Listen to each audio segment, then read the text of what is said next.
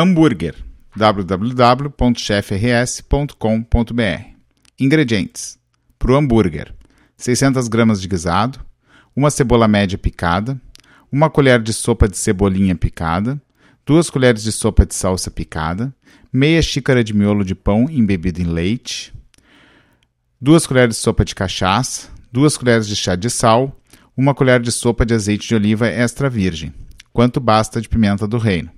Para os sanduíches, seis pães do tipo cervejinha, 12 folhas de alface americano, dois tomates cortados em rodela, seis fatias de queijo lanche, quanto basta de maionese, mostarda e ketchup.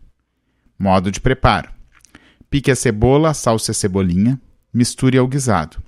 Adicione o pão embebido em leite, a cachaça, o azeite, sal e a pimenta. Misture tudo. Divida em seis partes e modele em formato de hambúrguer. Enrole em papel filme e coloque no freezer por cerca de 15 minutos.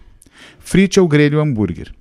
Se for usar o George Foreman Grill, deixe o hambúrguer grelhar por cerca de 4 minutos de cada lado após aquecido. Preparo dos sanduíches. Pré-aqueça o forno a 180 graus Celsius. Desligue o forno e deixe os pães aquecer no forno desligado enquanto o hambúrguer é preparado.